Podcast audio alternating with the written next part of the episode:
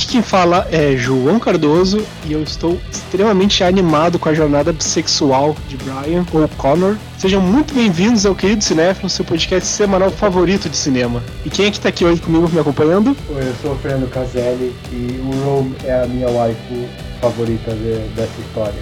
Se você escolher outra, você tá errado. Oi, aqui é a Giovana Pedrilho e eu quero saber quem que vai fazer a oração. Só quem comer primeiro, né?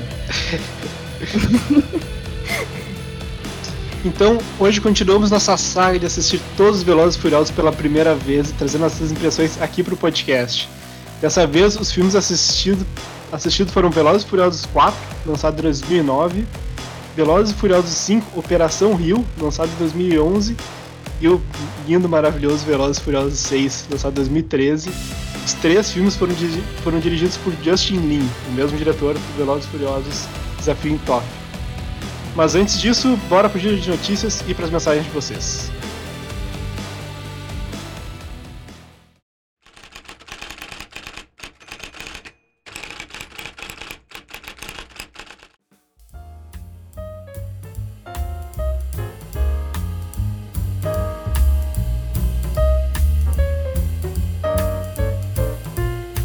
Após duas semanas de exibições online e em sessões drive-in, a 44ª Mostra Internacional de Cinema de São Paulo anunciou os filmes vencedores. A cerimônia de encerramento e premiação foi realizada na área externa do Auditório Ibirapuera, em São Paulo, na noite dessa quarta-feira. Os brasileiros Valentina e Chico Rei Entre Nós foram destaques na premiação. Este ano, a edição da mostra contou com 199 filmes e fez uma homenagem aos funcionários da Cinemateca Brasileira com o Prêmio Humanidade. A organização organização do evento antes da estreia afirmou que essa decisão foi tomada num impulso em um momento de indignação, mas por que não de paixão. Ainda falta um ano inteiro até a estreia de Eternos, filme da fase 4 do MCU que vai apresentar toda uma nova equipe de heróis ao grande público. Até lá, os fãs da Marvel deverão se contentar com pequenas pistas sobre o que pode acontecer no filme, que, de tempos em tempos, aparecem na rede através do material promocional, e é isso que acaba de acontecer. No Twitter foram postadas imagens do que parece ser um protótipo de um álbum de figurinhas do filme, que mostra pela primeira vez todos os personagens reunidos usando seus trajes de batalha. Na arte, nós podemos ver Richard Madden, Kumail Nandiani, Angelina Jolie, Brian, Tyree Henry e outros membros do elenco devidamente caracterizados. Em uma outra imagem, o personagem Kingo, vivido por Kumail Nandiani, aparece ainda mais detalhado ostentando um traje roxo com vários detalhes alienígenas. Nessa quarta-feira, Warner Bros. se desculpou publicamente após o remake de Convenção das Bruxas ser criticado pelo modo como caracterizou as bruxas da produção. No filme, elas têm três dedos em cada mão e, para muitas pessoas, a aparência usada para as personagens foi ofensiva, por associar personagens malvadas e monstruosas a deficiências físicas.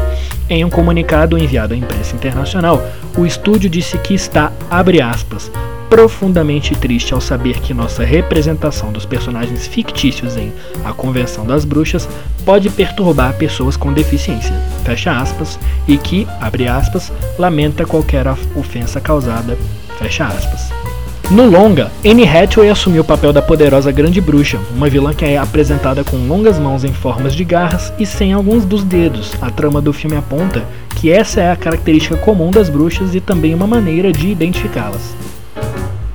Tenet, o novo filme de Christopher Nolan, foi lançado nos cinemas brasileiros apenas uma semana passada, mas ele não vai demorar muito para que ele chegue aos lares dos espectadores. De acordo com a Collider, o longa ganhará lançamento digital e em 4K nas plataformas digitais Blu-ray e DVD no dia 15 de dezembro. Em seu primeiro fim de semana no Brasil, o filme já arrecadou 1,4 milhões de reais. Tenet estreou no terceiro final de semana após a reabertura dos cinemas no estado de São Paulo, que detém cerca de um terço das salas de cinema existentes no país. Uma parte da internet ainda pode estar do lado de Johnny Depp, mas parece que a Disney definitivamente não está. De acordo com We Got This Covered, a casa do Mickey supostamente não está mais interessada em trazer de volta o Capitão Jack Sparrow de Johnny Depp em qualquer função quando se trata da franquia Piratas do Caribe. Aparentemente, os dois lados estavam discutindo sobre um pequeno papel ou participação especial para o ator de 57 anos na próxima produção, mas agora o estúdio está abandonando esses planos após os resultados do seu julgamento. Para aqueles que não ficaram sabendo, o Supremo Tribunal de Londres decidiu que o News Group Newspapers teve o direito de apelidar o ator de, abre aspas, espancador de mulheres, depois que o testemunho perturbador da sua esposa, ex-esposa Amber Heard contra ele, foi considerado confiável. Isso significa essencialmente que eles acreditam que Johnny Depp é um agressor doméstico, o que deve ter ramificações em grande escala na sua carreira. E agora a notícia que eu pessoalmente mais estava esperando para 2021. Finalmente o filme Marighella, dirigido por Wagner Moura, divulgou seu primeiro trailer e a data de estreia nos cinemas brasileiros. O dia é 14 de abril de 2021. O primeiro longa do diretor já está inscrito para concorrer a uma vaga no Oscar já em 2021. Estrelado por Seu Jorge, o longa filmado em 2017 narra os últimos anos do guerrilheiro que lutou na resistência contra a ditadura militar no Brasil. Também estão no elenco Bruno Galhaço, Adriano Esteves, Humberto Carrão e Erson Capri. A data de estreia é bastante tardia, já que o filme teve estreia adiada diversas vezes, primeiro após o impasse com a Agência Nacional de Cinema, a Ancine, e depois devido à pandemia de Covid-19. Esse foi o giro dessa semana. Lembre-se que você pode enviar perguntas ou mensagens para a gente através do e-mail queridocinéfilo.gmail.com informando seu nome e pronomes, ou nas nossas enquetes do Instagram, que é queridocinéfilo. Eu sou Gabriel Pinheiro e muito obrigado.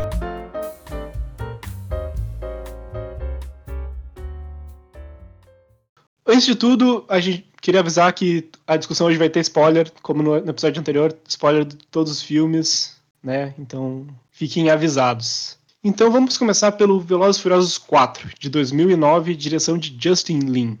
Dominic Toretto descobre que sua amada Larry foi assassinada e resolve procurar, procurar pelo autor do crime. Enquanto isso, o agente Brian O'Connor está em busca de um traficante de drogas. Eles percebem que talvez procurem a mesma pessoa. É isso. Então vamos lá para a discussão do filme. O que vocês acharam do filme começando? Cara, eu, eu acho que esse foi o pior da série até agora. Como assim? Eu, eu, eu, Não, eu como assim? Não, porque eu acho que é o tom dele que não tá certo, sabe? Não é, não é nem a, a seriedade dos primeiros três, o realismo, e não é nem a idiotice dos outros que vem depois, entendeu? Ele fica bem no meio, e eu acho que o filme sofre. É, eu acho que ele tá acertando bem esse tom, né? Porque ele marca uma divisória completamente. E eu acho que um grande passo pra tá marcando essa divisória é o Brian, que tem o corte de cabelo, né?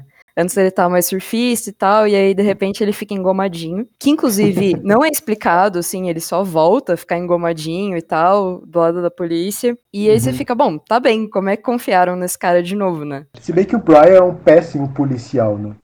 Verdade. Verdade. Sim. Não nasceu pra isso, né? Não. Nasceu pro crime. Essa é a verdade. Não, eu saí do filme gostando muito, assim, eu, eu fiquei bem impressionado com o filme, talvez com o final do Brian e o, e o, Dor- e o Toreto quase se beijando me animou muito, né? Exato, é, é, é meu cinco, paixão. então? Então, é, É. mas ah, depois, eu, tipo, eu, no mesmo dia, eu já não lembrava de nada que tinha acontecido no filme inteiro. Eu lembrava das cenas do túnel lá, que eu acho muito legais, mas de resto eu não lembrava de nada do filme. Eu fiquei, eu fiquei, assim, pensando o que, que aconteceu nesse filme, quem é que é o vilão do filme? Ah, Nossa, e, e pior que eu odiei a cena do túnel, cara. É 100% computação gráfica. É, dá uma Não é? pegadinha, né? Você Dá perce- um e- e, é, e é perceptível pra caramba, sabe? É, realmente. eu tenho um amor por computação gráfica ruim, antiga, então eu, eu gostei, eu gostei. Ah, tá. tá. Da textura, né? É, É eu gosto aí. da estrutura de, de borracha, de plástico, é divertido. Tipo um jogo de. PlayStation 2, né? Exato. Faz sentido, tem um amor nisso aí. Mas, é, tô falando que não lembra, não tava conseguindo lembrar muito bem das cenas no filme, depois de assistir. Eu fui percebendo uns detalhes bem pequenos, assim, tipo, mais ou menos pequenos, né? Mas, assim, tem muitas referências a petróleo. Tipo, não lembro se isso aconteceu nos outros filmes. Mas de repente começa a ter é, máquinas de extração de petróleo, eles roubam um caminhão de gasolina. Literalmente o funeral da Leti, o Toreto tá ali do lado de uma plataforma de petróleo. Tipo, não sei o que que tava acontecendo que eles resolveram colocar isso ali. Cara, e, e esse é um tema também daquela cena inicial que eles estão na República Dominicana, sabe? Uhum, Sim. Que eles estão roubando aqueles tanques de, de gás. de gasolina. E eu, eu, também, eu também achei estranho. Porque até, até na festa depois, eles estão no meio da festa abastecendo os carros. Sim. Eu tô tipo, que porra é essa? Oh, pior que eu não tinha me ligado nisso, mas faz todo sentido, tem muita referência a petróleo mesmo. Sim, realmente. E também outra coisa, assim, dessa, desses detalhes aí, é que eu acho que como esse filme acaba dando clima pro resto dos filmes da franquia também, aí começa o Toreto a ficar indestrutível, sabe? Na cena em que ele vai no local da morte da Letty e ele dá literalmente uma de Sherlock Holmes. Aham.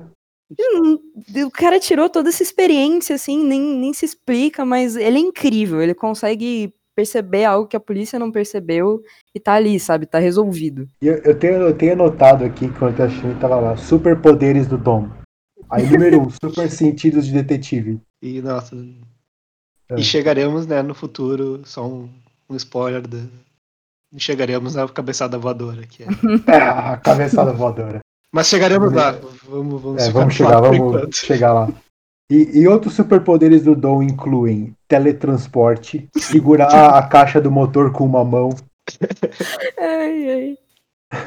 empinar o carro. Sim, Tipo, ele, ele consegue empinar todos os carros que ele usa, cara. É, é marca registrada, né? é o Sim, famoso grau de carro. É o grau de carro. Ai, ai. É, ele consegue ignorar se levar tiros. Exato. umas- é umas três vezes já ele leva tiro e ele, tipo, não faz nada. No mesmo lugar, gente. No mesmo lugar. O ombro dele tá saturado de levar tiro, não aguenta mais.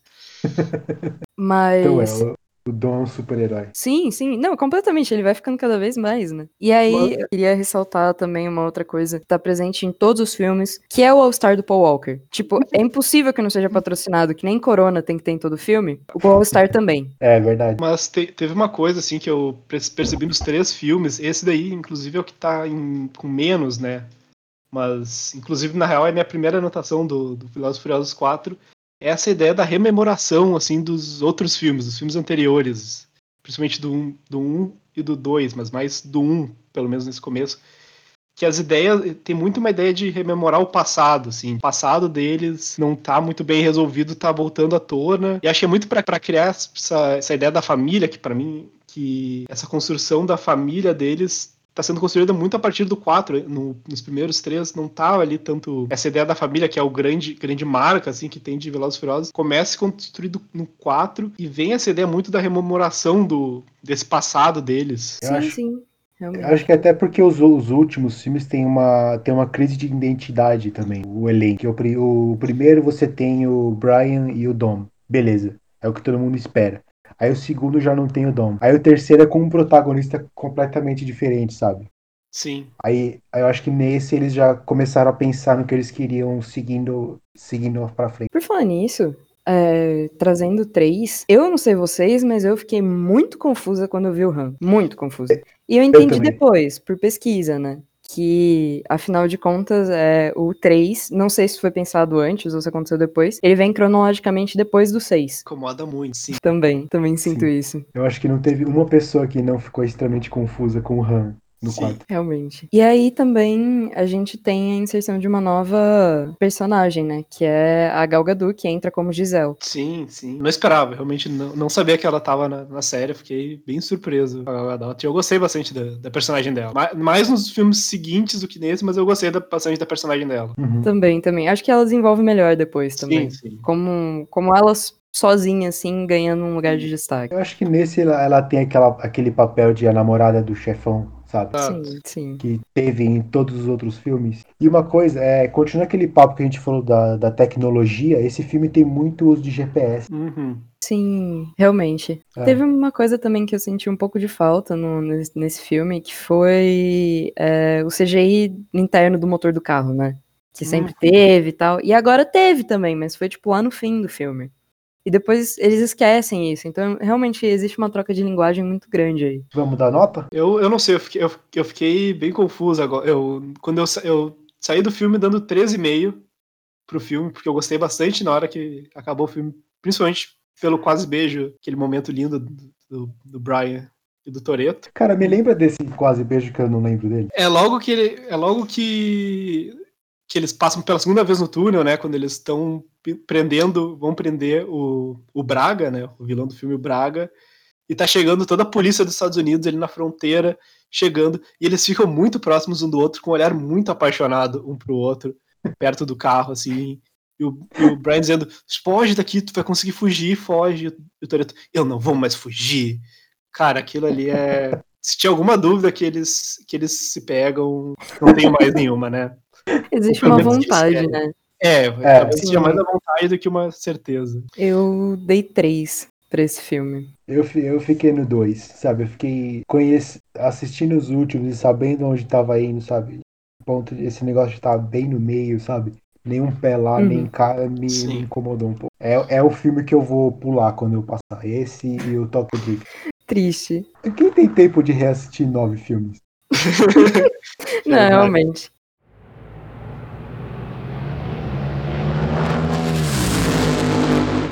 Velozes e Furiosos 5, Operação Rio, lançado em 2011, direção de Justin Lin. Desde que o ex-policial Brian O'Connor e Mia Toretto libertaram Dom da prisão, eles viajam pelas fronteiras para fugir das autoridades. No Rio de Janeiro, eles fazem um último trabalho antes que possam ganhar sua liberdade definitiva. Montando sua equipe de elite de pilotos de carro, Brian e Dom sabem que têm que enfrentar um empresário corrupto que quer vê-los mortos.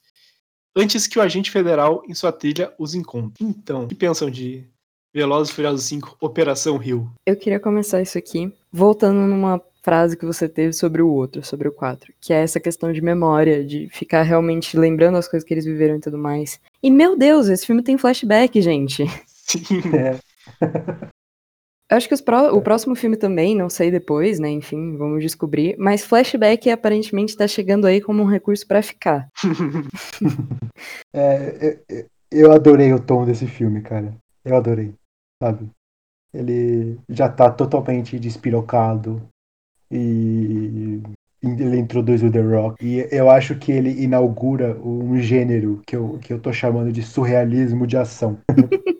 Bom termo. É autoexplicativo, sabe? É ação completamente surrealista e solta da realidade. E logo na primeira cena, cara, o tombo do ônibus. Sim. Vocês sabem. Realmente. Todo mundo sabe do que eu tô falando. Sim. O ônibus voando por cima do carrinho do, do Brian. Muitas cenas de carros voando por cima e a galera lá de Buenas passando por baixo, assim, como se nada tivesse acontecido. Capotamento à torta direita, as pessoas sobrevivem. Faz parte, né? Sim. Eles, eles são imunes já. Ah, sim, sim. Pelo menos eles definiram isso, né? Claro. A gente vai chegar e vai fazer um filme absurdo e esse roteiro aqui vai ser por puro prazer, assim, de quem tá assistindo. Sim, é o surrealismo de ação, sabe? Sim, realmente. Mas eu vou dizer que eu tive. Eu demorei para me acostumar com esse surrealismo de ação. E eu, eu achei muita ação e pouco pouca, pouco fast, né? Pouco carro. Eu senti uhum. falta de corrida. Não tem uma cena de corrida no filme inteiro. Viram isso? Sim. Há uma cena que tem é fora da tela, não é? Exato, eu fiquei muito. Exato. Isso me deixou muito triste. Eu gosto muito de corrida, eu queria muito mais ver corrida e não tem uma cena de corrida. Uhum. E ah, a violência também me, incomodou um pouco, assim, principalmente a violência militar, eu acho meio. Uma coisa meio. Não, é uma coisa que me acho, acho tão interessante, acho meio chato. E tem um militarismo muito presente, muito forte. É, uhum. Eu, inclusive, achei bem, bem colocado isso aí que você está dizendo, porque, assim, tem toda essa questão de agentes estadunidenses estarem aqui no Brasil. Acredito que sem aval e tudo mais para estarem fazendo o que eles estão fazendo, que é basicamente tacando puteiro, né, gente? E aí, Não. eles chegam, assim, nas favelas, matam a galera e tanto faz. É isso que eles estão fazendo o tempo inteiro. Ninguém vai lá barrar eles. Parece que não existe. Não existe nem força policial e tal aqui no Brasil certa para isso. E assim, eles captaram uma parte dessa questão da polícia estar tá envolvida nos esquemas do vilão e tal. Faz bastante sentido, mas achei muito tenso essa coisa da galera dos Estados Unidos chegar aqui e poder fazer o que eles quiserem, porque é uma terra sem lei. Não, peraí, a gente assistiu um documentário e eu não sabia? Sim. Mas tem uma coisa que me incomodou é a despersonalização do, da, do, da, do brasileiro ali. Ele não, não tem uma cara, ele, ele tá sempre. O, o, brasileiro, ou ele é o policial que tá sempre de farda, ou é o cara do. ou é o bandido do morro que tá sempre de máscara. Ou é o, ou é o vilão do o vilão do filme, que é um português, que é um ator português, né? Gente? Sim, né? eu fui ver isso, cara. Eu achei ridículo. É, então. Inclusive, a tradutora também. É, Putz, eu acabei esquecendo o nome dela. Mas a Helena, é a Helena, que fica Uhum. com o Robs. Ela é espanhola, sabe? Tipo, eu fui procurar, porque, meu, é- essa menina aqui, ela não tá, acho que, representando o Brasil e tudo mais. Achei meio estranho. E aí eu, putz, ela não é brasileira, afinal de contas. Também, eu não sei como vocês assistiram, mas eu assisti legendado. E as falas dos atores brasileiros estavam dubladas, assim, em maior parte. Sim, E, sim, inclusive, a Mia Completamente tem um português perfeito. Exato. Ela é meio brasileira. É, a de mãe fato? dela é brasileira. É. Eu fui ver no IMDB. Mas quando que explicam isso? Não, não explicam. Ela só sabe falar português. Um português perfeito, sem erro nenhum. Dublado também, né? Mas enfim. É, é a melhor, é a melhor sotaque brasileiro é o dela, né? Que melhor fala português é a minha, melhor que todos os brasileiros do filme. Sim. Isso que é foda. A gente, é- a gente é brasileiro, a gente, repe- a gente repara pra caralho Sim. quando alguém fala português. E tipo, é. o, português, o português na maioria é sofrível, mas o da Mia é perfeito. É, e o Vince também, ele fala português, mas ele tá com um sotaque bem carregado, né? É, porque na, na história ele é, ele é o gringo que foi morar lá, né? Pois é. Sim, realmente. Eu queria chamar atenção pra cena do trem, que eu acho que aparentemente todo filme tem que ter uma cena de trem, mas tem uma decupagem muito Mad Max naquela carroça que vai de encontro ao trem e tudo mais. Eu fiquei surpresa, assim, porque parece que realmente sentaram, estudaram Mad Max e falaram, vamos fazer igual. Esse filme foi antes do Mad Max, não foi? Mad Max é de 2015. Não, mas é o Mad Max, o Ah, o remake, clássico. né? Sim, Aham. sim. É, então, Ah, sim. Aham. pode ter tido inspiração depois também, né? Não sei. É. Mas, mas você sabe que a essa cena foi feita com efeito prático? Faz sentido. É, Eu acho que deve ser por isso mesmo que dá esse tom tanto. Porque acabou me eu lembrando o novo, né? Mas, enfim. Eu achei excelente essa cena. A cena é muito boa, muito boa. Sim, foi, foi muito boa mesmo. Eu gostei bastante. Teve uma cena também no começo do filme que eu gostei, foi quando o, o Hobbs vai subir na, no morro e ele tá, ele tá com um time. Sim. os- o pessoal começa tipo, a sacar as armas. Aí de repente o time dele tem armas maiores. e o pessoal simplesmente deixa ele passar. É E, tipo, é, é isso, cara. Esse é o tom desses filmes. É absurdo. É completamente absurdo. E falando em Hobbs, The Rock em Velozes e Furiosos. O que me dizem sobre isso? É o casamento perfeito. Sim. Eu não sei até que ponto isso é rumor ou verdade, né? Porque eu fui dar uma procurada sobre, sobre algumas curiosidades de Velozes e Furiosos eu descobri que aparentemente não era pra ser o The Rock e era pra ser o Tom Lee Jones. Que? Como assim? Eu encontrei isso em alguns sites. E aí eu fico assim, tá, será que isso aqui é real? Porque aparentemente foi o Vin Diesel que saiu dizendo que, que era pra isso acontecer, enfim. Mas eu acho que se isso for real, essa escolha tá muito mais certa e muito mais cabível aí. Nossa, ia mudar completamente o filme. outro, Uhum. outro, outro filme, outro, outro personagem. Embaixo de The Rock eu escrevi Montanha de músculo que só fala besteira. Sim, ele é muito grosso nesse filme. E- Quase toda a fala dele é uma fala memorável, cara. E é lindo. E ele, ele já começa fa- fazendo piada de neon, vocês perceberam? sim, sim, achei ótimo. Aí eles falam, "Ah, o que, que vocês vão fazer? Vão colocar neon nesses carros? E eu tipo, é, e logo depois da introdução do The Rock, a gente tem o time. Sim, o time. E tem a volta do meu personagem favorito, que é o Rome. Eu adorei quando eles falaram, ah, a gente tem que juntar um time. E tipo, dois minutos depois a gente já tinha o time inteiro. Claro.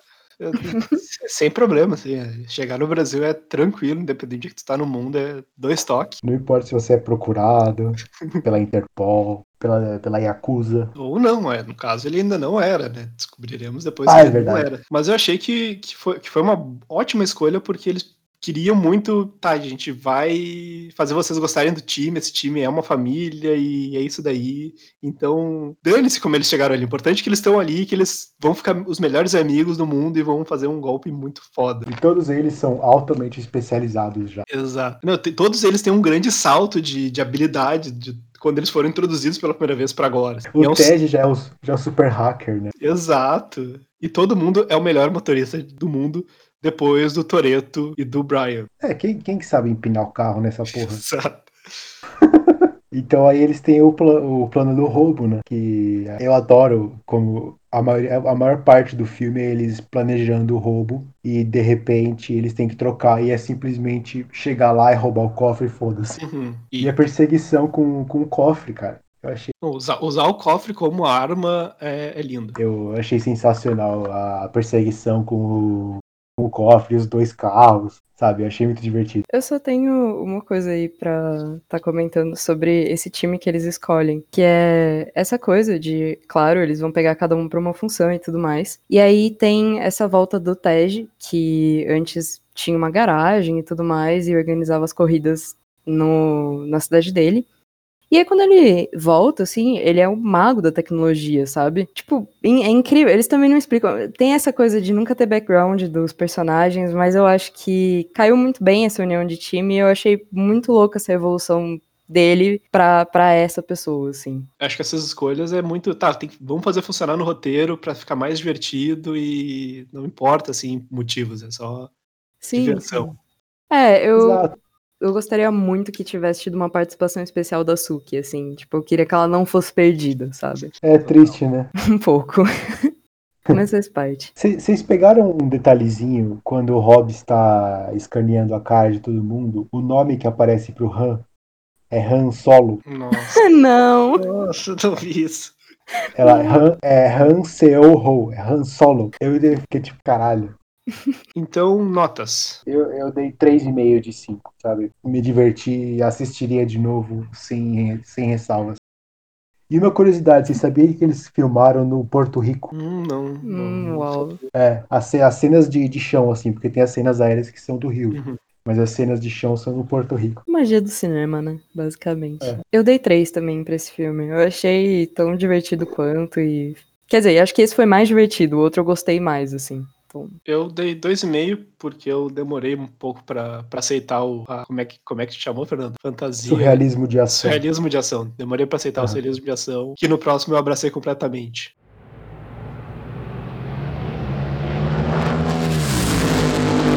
Velozes e Furiosos 6, de 2013, direção de Justin Lin também. Desde que o golpe de Dom e Brian no Rio deixou o grupo com 100 milhões de dólares, a equipe se espalhou pelo mundo.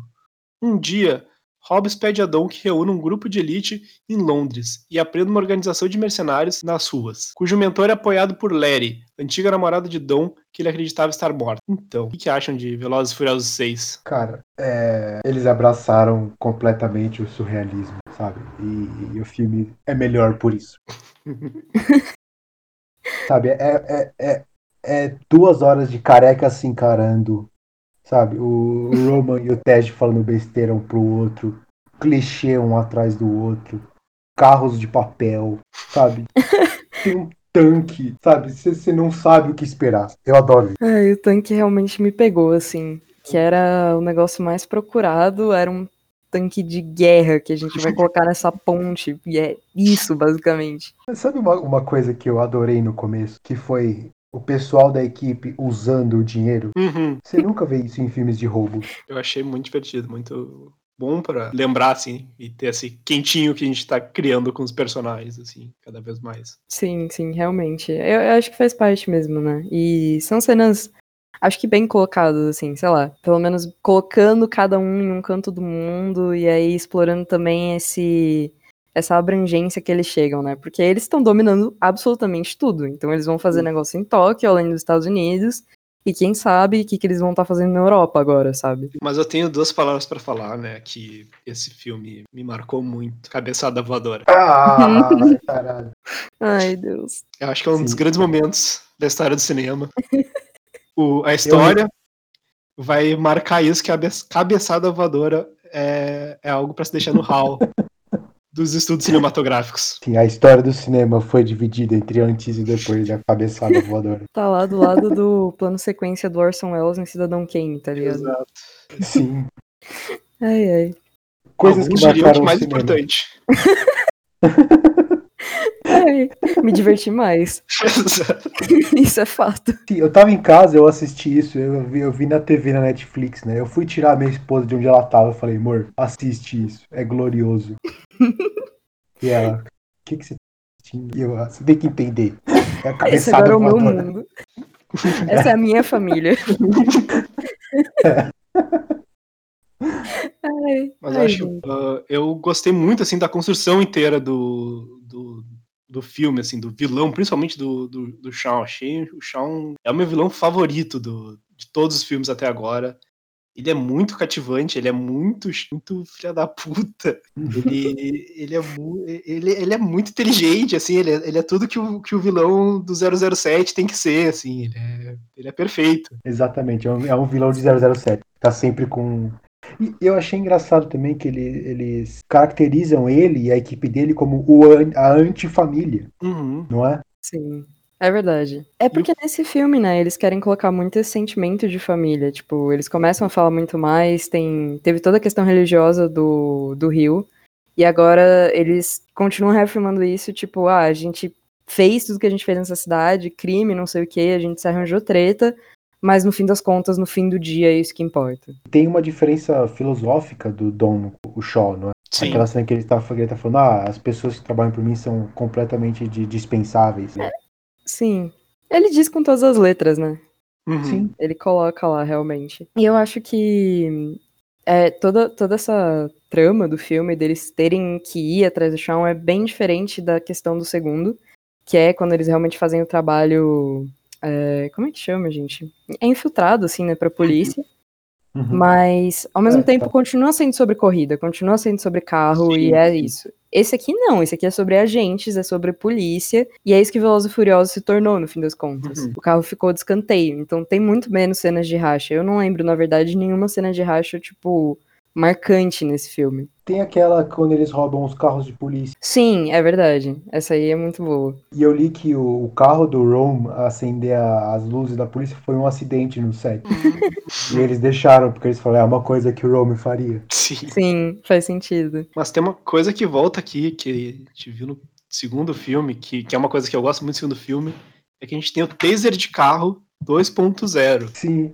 Gra Sim. a granada mágica anticorrida.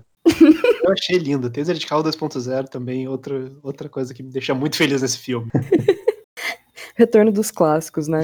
Sim. Por falar em retorno- eles- Eles sabem o que funciona, sabe? Sim, realmente. Eu acho curioso isso, né? Que eles estão trazendo algumas coisas clássicas realmente de volta, né? Por exemplo, a Letty, eu acho. Eu, eu não sei qual que é o sentido de deixar ela aí no quarto. Se é Uhum. pra construir o dom, qual que é a parada. Mas assim, vamos voltar ela no sexto, sabe? O público quer ou algo assim.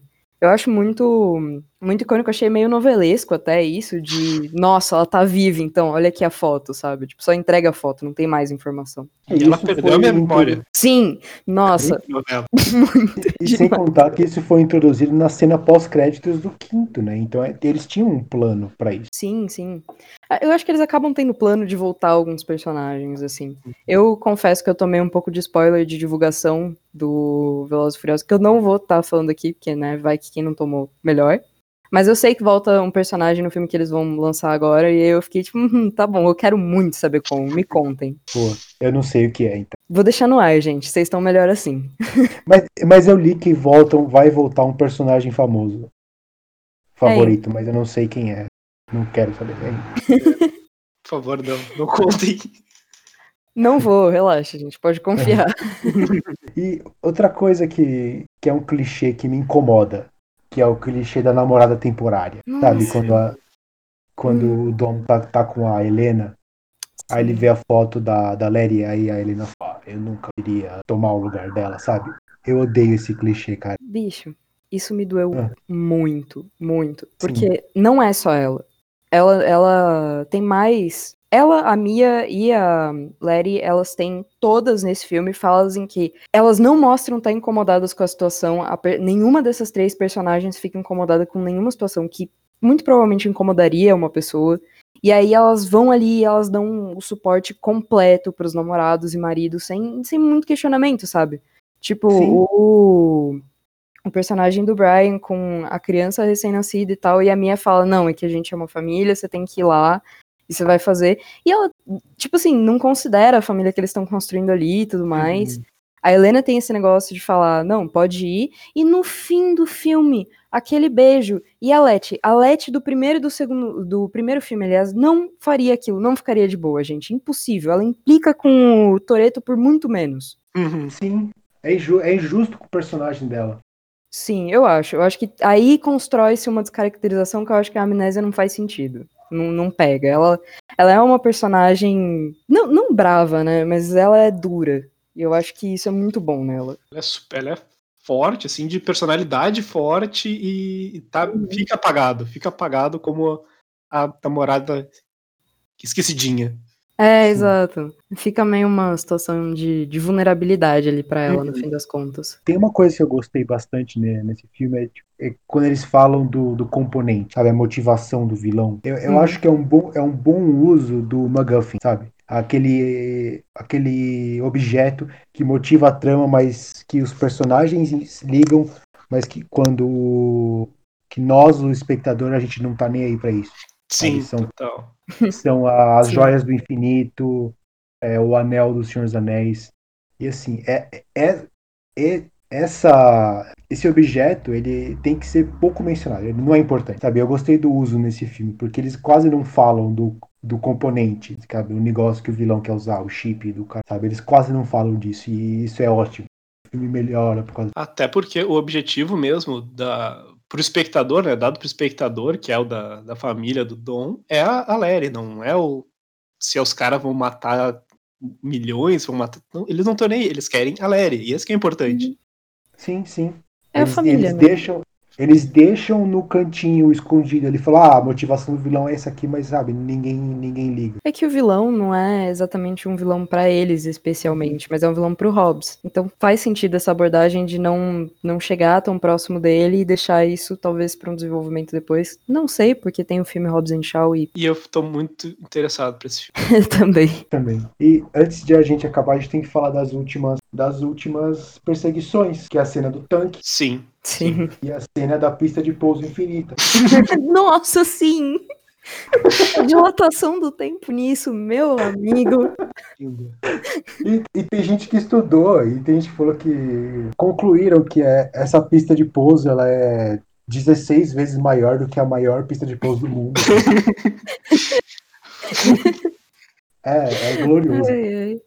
Primeiro, o, o tanque, é, ele, O ele tanque, foi- eles usaram bastante efeito prático, Hum, sabe? E você, sim. e você percebe, você sempre percebe quando é efeito prático. Uhum. É, eu confesso que eu tava tão chocada com o que tava acontecendo na tela que eu não percebi muita coisa. Eu percebi os Uhum. carros. é, a- aquela cena do pêndulo, né? Do carro que de fato é o que para o tanque. E o Vin Diesel pulando também, né? Ai, gente, eu amo Vin Diesel. Eu, não amo Vin Diesel, na real eu sei que ele é um babaca, mas ah, eu, amei, eu amei o Vin Diesel naquele momento. O absurdo daquilo, velho. E depois a, a Lery perguntando pra ele como é que você sabia que teria um carro pra amortecer nossa queda. Ele disse, eu não sabia. Ah, Ai, ai. lindo, lindo, lindo. Ah, e, o- e o que leva a gente direto pra cena do- da pista de pouso. Eu não sei como eles pensaram em escrever essa cena, porque ela não acaba, Hum, sabe? O avião tá levantando, tá levantando, tá levantando, mas ele nunca, nunca levanta. Ele sofre dano e não, não para, sabe? E tudo acontece.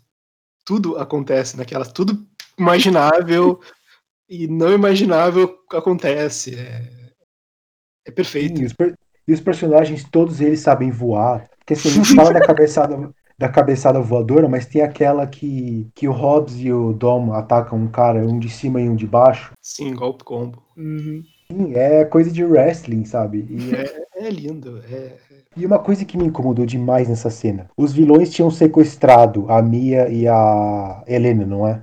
sim. Hum, Cara, A Helena foi sequestrada? Eu achei que ela tinha sim, conseguido sair. ela, ela tava lá na, na cena, eu acho. Não, coisa- não. A Helena Uma não tava que- lá. Tá, e uma coisa que tava na minha mente é tipo, cadê o bebê, velho? É, aí realmente faria. Ficaria essa pulga atrás da orelha, né? Mas acho que ela Sabe. não tava. O avião explode do nada e eu, cadê o bebê?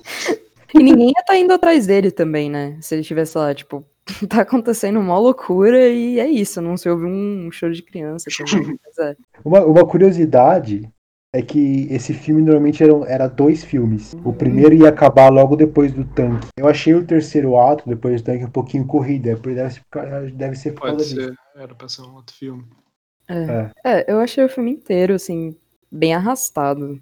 Uhum. Certo. Tipo, as cenas de ação, elas demoram muito. Tinha horas que eu já não tava mais curtindo mais, mas assim, tá tendo uma ação alucinatória aqui, eu tenho que prestar atenção porque tá acontecendo muita coisa. Mas eu já tava de saco cheio em determinado ponto. Tipo, essa, cena, essa última cena, é, me, eu, eu me perdi no meio dela e depois eu voltei, assim. Ah, e tem o clichê da luta no avião também. Toda vez que tem uma luta no avião, alguém vai ser chupado pra fora. Claro, Uhum. claro. E se alguém tá lutando perto de um avião, alguém vai ser chupado pra dentro da turbina. Foram mais de um. Sim, Pô, e a sim. turbina continua. Firme e forte. Eu queria também dizer que o filme, ela- tipo assim, apesar de parecer ser a cena final, porque ela tem toda essa sequência e tal, tipo, é- ela é tão, ela te prende tanto que ela parece que é o último, ela não é o último suspiro, e ainda vem aquele classiqueira deles voltando pra casa e tendo churrasco, e termina com a oração. Acho muito icônico terminar assim, acho que é um fechamento muito, muito, os valores que eles querem passar, assim, vamos fazer um filme sobre crime, e essa galera aqui, que, tipo assim, é criminosa e tudo mais, mas a gente vai estar tratando isso, tipo, família e religião, e enfia isso no filme, sabe? Eu acho que é um tratamento diferente do que os Estados Unidos costuma colocar no filme, que geralmente é, tipo, os mocinhos, mas nesse caso os mocinhos não são tão mocinhos assim, sabe? Eu, eu acho que é uma evolução pra eles de estarem conseguindo tratar de forma diferente o mesmo tema. Depois dessa cena final do filme, tem uma cena que ela acaba com a cronologia que eu tinha na minha cabeça do filme. Eu não. Ela bota o 3 pra depois. Ela explica que o- tudo que se passou no 3 se passa depois do 6. Que aí quando o Han morre, e eu queria falar sobre isso, gente. Eu não, eu fiquei incomodado com isso. Isso me incomodou. O Drift, ele é muito um produto do meio dos anos 2000. Uh, visualmente, as músicas são muito do meio do- dos anos 2000, a tecnologia ali é muito do meio dos anos 2000, é tudo muito metade, metade dos anos 2000, enquanto o 6, ele é muito também ali 2010, início dos anos 2010. E quando tu vai botar um, um para depois do outro, me, me incomoda, me incomoda. Uh, fica um negócio meio anacrônico, muito estranho. É, é estranho mesmo. Sim, é, tem cara de costura no fim das contas. Uhum, não, sim, total. Sim, e, e o Han já, já teve uma, uma namorada, ela morreu pra salvar ele. Aí ele volta pro Japão pra, tipo, Morri. andar com os- o pessoal do ensino médio. Isso me preocupa, né? Porque eu tinha comentado sobre onde o protagonista do terceiro se mete e agora a gente viu que ele se meteu em algo muito mais pesado. Sim, sim, com Jason Statham. Aí já era. Com um careca. É, é- a gente sabe que nesse universo carecas são perigosos. Meu, eu, eu não consigo levar a sério o Jason Statham porque me vem na cabeça aquelas páginas de orgulho de ser hétero, sabe? Ai. E notas para o filme? 4 barra 5, sabe? Eu, eu adoro esse filme. Jesus. Eu, eu, abracei, eu abracei o surrealismo e eu amo o surrealismo de ação. Gente, eu dei um e-mail e eu sei que eu vou receber crítica por isso, mas eu acho que. Então. Então, como eu disse, eu fiquei entediado em determinados pontos. Eu queria Uhum. mais um pouco de clássico e tal. Tipo, no momento em que eles pegam armas, pra mim fica meio. Hum, tá bom. Não é o Velozes e Furiosos que eu conheço, sabe? Uhum. E aí acho que isso é muito elevado. Não é um filme ruim, tipo, eu gostei dele, foi divertido estar assistindo, mas eu acho que pra Velozes e Furiosos eu esperava outra coisa. Eu dei 3,5. Bom. E para terminar aqui, ah, quais são as expectativas para vocês para os próximos três filmes que a gente vai ver para a próxima semana? Ah, eu espero que o surrealismo fique mais surrealista. Acho que é o que vai acontecer. Eu não sei mais o que esperar, porque já foi tanque, já foi avião, já foi esse vilão britânico e tal. Assim, vindo que vier, vai ser divertido, tenho certeza. Eu quero Jason Statham, eu quero, eu quero mais, eu quero mais bissexualidade. eu- é isso, eu quero, eu quero mais Velozes e Furiosos. Gente, se vocês pudessem cruzar o Velozes e Furiosos com alguma outra franquia, eu, eu acho que ia ser muito louco versus, tipo, Predador. Divertido. Velozes e Furiosos versus Predador. E toda aquela questão da tecnologia e não sei o que. Eu acho que eles podem fazer isso depois que eles forem pro espaço. Eu não faço a mínima ideia. Não, meu. Eu tava pensando mais cedo por esse negócio de ficar ressuscitando personagem, galera meio que tem esse crossover com Supernatural, sabe, a série. Mas ia ficar péssimo, não sei não, sabe? É, eles iam correr no inferno. Ia ser, nossa, Vin Diesel vai matar o próprio demônio. Impedir o apocalipse, né? Faz sentido. Claro, claro, total. É. Não, é uma Não. boa. É, é a, é a progressão natural das coisas. Uhum. E o querido Cinéfilo dessa semana vai ficando por aqui. Fiquem ligados no nosso site oficial e nas nossas redes sociais para mais conteúdo do Querido Cinéfilo. Textos toda terça-feira ao meio-dia e podcast toda sexta, sexta às 10 da manhã. Lembre-se que você pode enviar perguntas ou mensagem pra gente através do e-mail queridocinéfilo.gmail.com informando seu nome e pronomes ou nas nossas enquetes do Instagram, que é arroba querido. Eu me despeço de vocês, um beijo a todos, a todas e a todos. Eu fui João. Um abraço pra todo mundo, cabeçadas voadoras pra todo mundo nessa semana e até a próxima. Um beijo pra todo mundo. Não se esqueçam da família e da oração no começo da janta.